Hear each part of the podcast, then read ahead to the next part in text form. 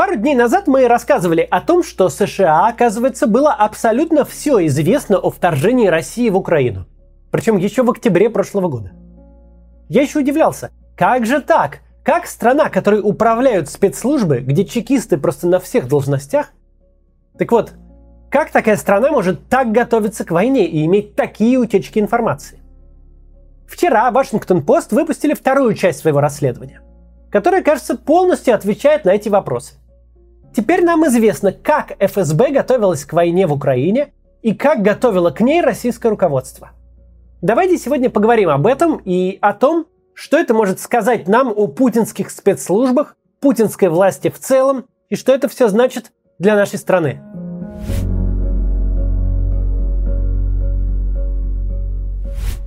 Прежде чем начать, сделаю оговорку. Часть материала Washington Post основана на данных украинской разведки и откровениях украинских должностных лиц. Но газета опубликовала их только после того, как верифицировала в разведке американской. А ей не верить у нас нет уже никаких оснований. После того, что мы узнали на днях особенно. Коротко для тех, кто почему-то не смотрел наш предыдущий ролик. Кстати, посмотрите, если еще не видели. Э, но если не смотрели, то коротко. США еще в октябре знали все – от того, что Путин готовит войну в принципе, до реального плана наступления, прямо детального, как и где пойдут. Чего американцы не знали, это того, что дерзкий, как они его называют, план путинского вторжения обречен на провал. Американцы не понимали, что Россия будет нападать настолько глупо и безрассудно. Кажется, просто на авось, даже не предупредив командный состав прямо перед атакой бросив колонны Росгвардии с дубинками вперед машин снабжения войск. Мы знали, что это произошло из-за недооценки Путиным Украины, украинцев и лично президента Зеленского. Мы много раз говорили, что засидевшийся у власти диктатор вынужден находиться в информационном пузыре, который он сформировал себе сам, когда оставлял рядом с собой только тех, кто говорит то, что он хочет слышать, и вообще представляет родину так, как не советует представлять ее Юрий Шевчук. Родина, друзья, это не жопа президента, которую надо все время мусолить, целовать.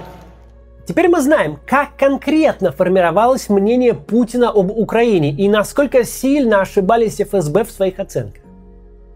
Вашингтон-Пост приводит цитату американского чиновника, максимально точно описывающую просчет ФСБ. «Русские ошиблись на милю. Это было фундаментально. Итак, давайте коротко. Еще в 2019 году ФСБ начала увеличивать штат своих агентов и вербовщиков в Украине. За год он вырос более чем в пять раз. Они покупали расположение местных чиновников, вербовали их, платили им за информацию. Тут Путин прям как в известном меме. Раздавать деньги россиянам, чтобы поддержать во время ковида? Не-не-не. Раздавать деньги рандомным украинским чиновникам, чтобы те клялись в верности России, а потом кинули Путина в начале войны? Да, заверните побольше. Причем непонятно, скольких ФСБ реально завербовало, а скольких только на бумаге для отчетности в красных папочках, ну и для распила бюджетов. Эти люди должны были обеспечить Путину Киев за три дня, цветы под ноги российским солдатам, переходящие на сторону России части ВСУ и прочие прелести Блицкрига а еще достоверную информацию о состоянии дел в Украине. Но что-то пошло не так, вот незадача. Половина агентов ФСБ, похоже, просто брала у Путина деньги, но делать ничего не собиралась. А другая половина бесконечно кормила всякими удобными для отчетности ФСБ небылицами. А вербовать разведчикам вроде бы было кого. В службе безопасности Украины, как и ФСБ, э, все еще полно выходцев из КГБ, и многие из них тоже, как один известный бывший разведчик, тоскуют по Великому Советскому Союзу. Богатая почва для переманиваний на свою сторону. И кого-то, может быть, похоже, даже и удалось все-таки переманить. Потому что уже после начала войны Зеленскому пришлось устраивать кадровые чистки в СБУ и даже отстранить от должности своего друга, начальника службы Ивана Баканова. Возможно, именно агенты Путина в СБУ виноваты в том, что Херсон все-таки удалось так быстро взять, иначе бы у российских войск не было бы ни единой победы. Но хотел-то наш геополитик явно не Херсонскую Народную Республику. Мы знаем еще из предыдущего расследования. Он хотел две трети всей Украины. Больше всего сказок рассказывал ФСБшникам и лично Путину Виктор Медведчук. Это он предрекал правительству Зеленского быстрое падение. Неудивительно, что Путин к своему бывшему куму чего-то как-то охладел и из плена выкупать его не торопится. В самой ФСБ к молниеносному взятию Киева готовились очень серьезно. Прямо перед началом войны они начали организовывать в столице новые конспиративные квартиры. Надо же где-то жить, когда Киев будет захвачен. Ну, не пригодилось, бывает. Сотрудники ФСБ, которые отправлялись в Киев наблюдать за скорой оккупацией, даже желали друг другу приятной поездки. Очевидно, ложь начальства о том, что в Украине все только и ждут, когда придут русские освободители, распространялась и на рядовых исполнителей тоже. ФСБ потратила годы на шпионаж в Украине и миллиарды долларов. Но в итоге не смогла создать даже какой-то иллюзии пророссийских настроений, не говоря уж о каком-то коллапсе власти Зеленского или демарше в ВСУ. Самое удивительное, судя по источникам Вашингтон-Пост, спецслужбы знали реальное настроение в Украине – у них были данные закрытых опросов, которые прямо перед войной показывали. 84% украинцев посчитают любое движение российских войск по своей территории оккупацией. И 48% готовы противостоять этому с оружием в руках. И прямо в это же время, имея на руках эти данные, зная, что половина агентурной сети нарисованная, ФСБ рапортует Путину о том, что ко вторжению все готово и выкатывает аж два варианта оккупационного правительства. Почему два? Да фиг знает почему. Наверное, просто чтобы было две папочки. Один вариант правительства, э, значит, эм, выглядел так. Возглавлять его должен был Виктор Янукович, которого достали из Чулана и привезли даже в Минск. А второй вариант состоял из бывших членов партии регионов, которые сидели в ЛДНР.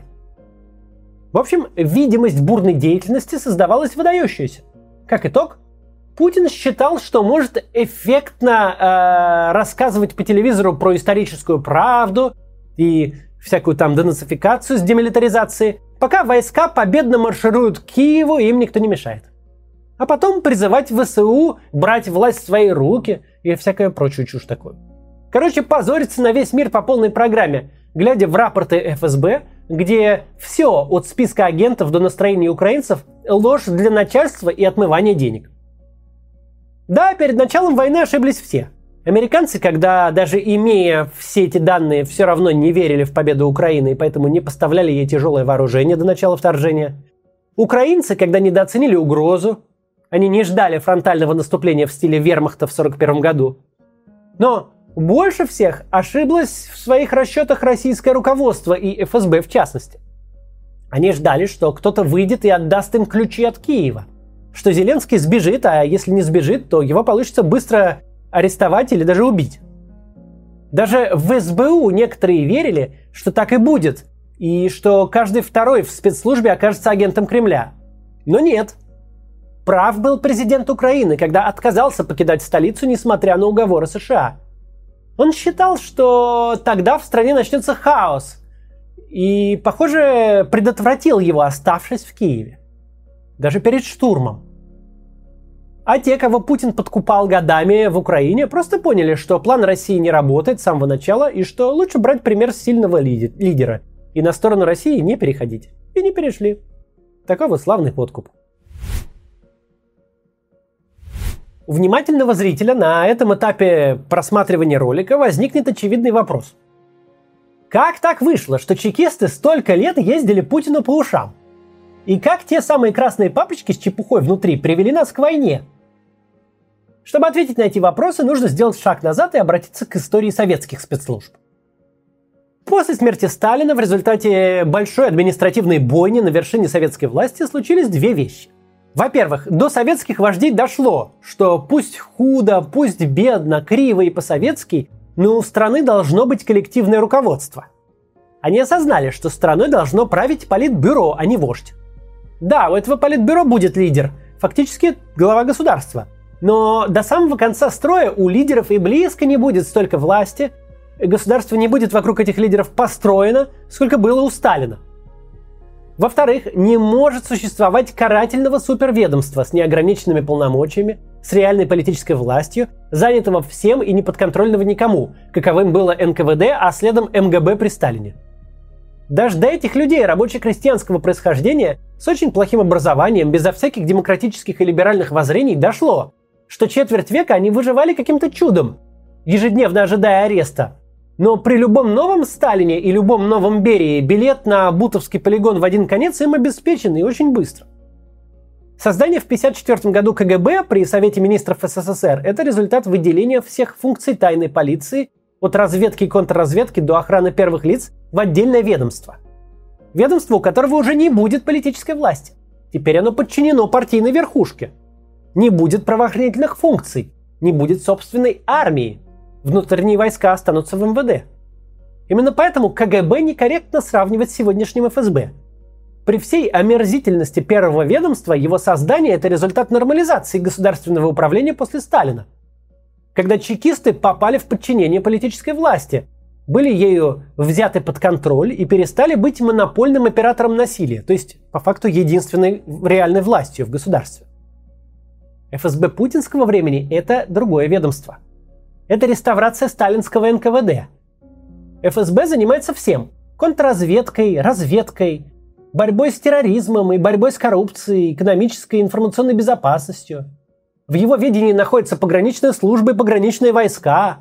И помимо широчайшего перечня статей Уголовного кодекса, которые им напрямую подследственны, ФСБ еще и может расследовать любое уголовное дело, которое выявило само. У любого другого силового ведомства в России есть слабые места. Из МВД изъяли вооруженные подразделения, у Росгвардии нет своего следствия, из прокуратуры выделили Следственный комитет, оставив только надзор и гособвинения. У СК только следствие, но нет силового компонента. Все живут в этом жутком балансе, зависят друг от друга, конкурируют, воюют, сажают. Все время своей власти Путин тщательно следит, чтобы из этого каннибализма никто не вышел окончательным победителем, чтобы никто слишком не укрепился, регулярно перекидывая полномочия и ресурсы между ведомствами. Но, кроме ФСБ, у ФСБ есть все – на них нет никакой управы. Любые с ними войны заканчиваются отлетами самых крутых генералов в СИЗО Лефортово со скоростью пробки шампанского и безо всяких сантиментов. Прикомандированные сотрудники ФСБ сидят в руководстве всех министерств и ведомств, во всех региональных правительствах и мэриях больших городов, во всех госкорпорациях и самых важных частных компаниях. Только ФСБ и никто, кроме него, может одновременно вести дело о мошенничестве против инвестора Майкла Калви, преследовать ученых за госизмену, а министра Улюкаева за взятку и заниматься при этом политической дестабилизацией Украины, преследуя попутно активистов в России. Свойственным силовому аппарату каннибализмом, постоянной борьбой за ресурсы и полномочия ФСБ, точно так же занимается. Но в отличие от всех остальных, борьба эта только внутри идет. Только между службами самой ФСБ – Извне эта организация совершенно непроницаема и непобедима. Именно поэтому нет особых вопросов о том, почему ФСБ настолько разложилась, почему она годами не просто вешала лапшу на уши Путину, а буквально создала вокруг него альтернативную реальность, совершенно безнаказанную.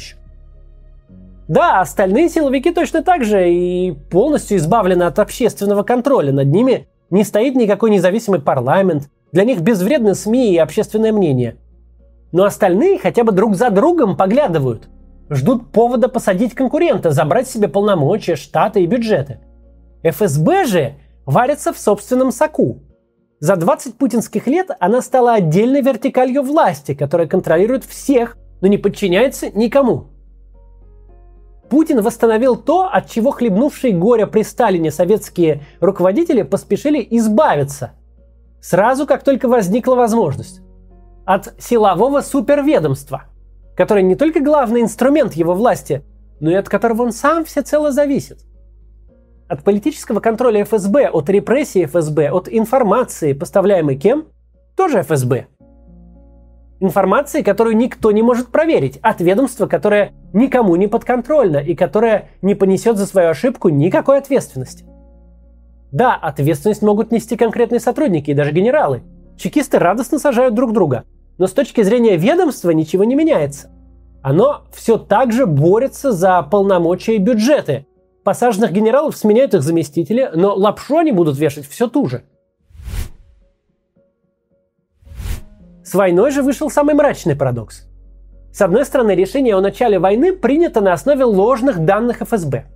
Буквально за первые 100 часов вторжения всем стало ясно, что никакой агентурной сети, способной свергнуть власть в Украине, не существует. Что политическая аналитика чекистов базировалась на том, что хотел слышать сам Путин. Что вся работа разведки и анализа была чистым надувательством. Кажется, что ФСБ должна бы впасть в немилость что на ведомство должны рухнуть небывалые репрессии, а бюджеты и полномочия должны быть конфискованы. Потому что даже слепому ясно, что все это либо продалбывается, либо разворовывается. Но, с другой стороны, степень зависимости Путина и его режима именно от ФСБ с началом войны взлетела небывалым образом. Контроль оккупированных территорий, фильтрационные лагеря, борьба с подпольем, диверсиями, контрразведка – все это профильные функции ФСБ, и никто за, за них это не сделает. Внутри России слежка за политической бизнес-элитой, поиск заговоров, борьба с антивоенной активностью, обеспечение репрессий. Вовне России внедрение в эмигрантские круги, поисках связи с теми, кто остался, коррумпирование и запугивание западных политиков и чиновников. Любой, кто управлял в жизни хоть кем-то, видит тут огромную проблему. Дивизион совершенно провалился, не назвал ни одной буквы и не отгадал слова – но результатом стал не крах, а успех.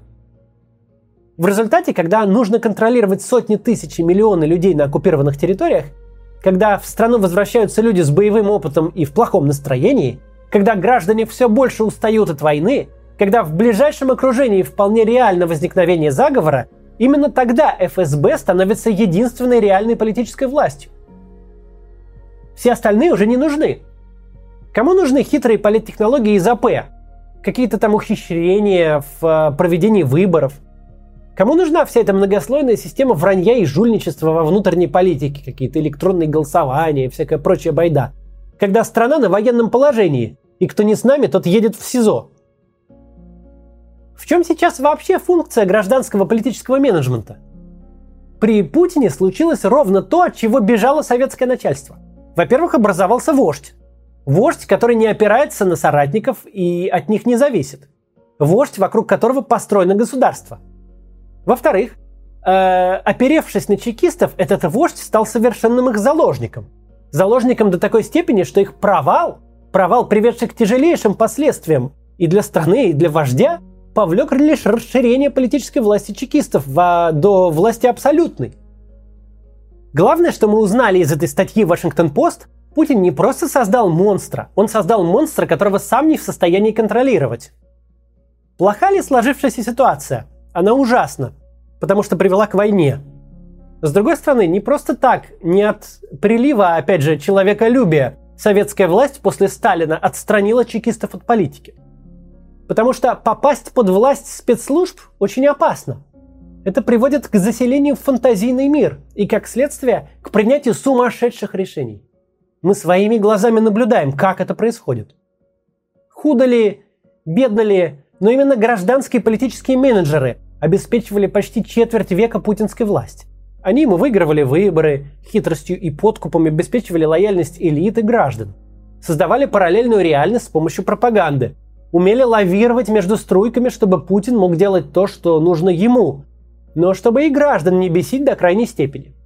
Чекисты так не умеют. Чекисты умеют в провокации, умеют в насилии, отлично умеют втирать очки своему начальству. Они везде и во всем видят угрозу. Им чужды многослойные конструкции. Какой-то баланс интересов им чужд. Если что-то представляет угрозу, оно должно быть зачищено, уничтожено. А в России много всяких интересов. Много людей с деньгами и положением, которые понимают, что в такой конструкции станут кормом раньше или позже, но совершенно не хотят им быть. Хорошая новость в том, что такая власть вряд ли может быть очень долгой. Во-первых, потому что нельзя принимать много сумасшедших решений без последствий. Во-вторых, потому что все те, кто власти лишился, а над их активами и свободой теперь висит реальная угроза, имеют тенденцию не быть счастливыми по этому поводу. Счастлив ли какой-нибудь Сергей Собянин, что был он вторым политиком в стране, а теперь его функции сведены к функциям завхоза – улицы озеленять и площади именем ДНР называть. Счастливы ли Володин, Кириенко, Мишустин, весь истеблишмент тому, что услуги их по факту больше не нужны? Что они теперь как бармены в апреле 2020-го. В стране нет политики и не нужны политики. что теперь их дело маленькое – публично обмазываться войной и всякий раз э, прислушиваться. Это вино подвезли в их прекрасный дворец или подъехала пара черных микроавтобусов, следующих по маршруту до СИЗО. Потому что Путин и чекисты внушили, что предатель именно он. Это вопрос. И российским элитам пора бы начать им задаваться, потому что ничем хорошим это для них не закончится. До завтра. И как я уже неоднократно говорил, если Россия, будет, э, если э, Россия столкнется с такой угрозой, как принятие Украины в Североатлантический альянс, в НАТО, то угрозы для нашей страны многократно возрастут.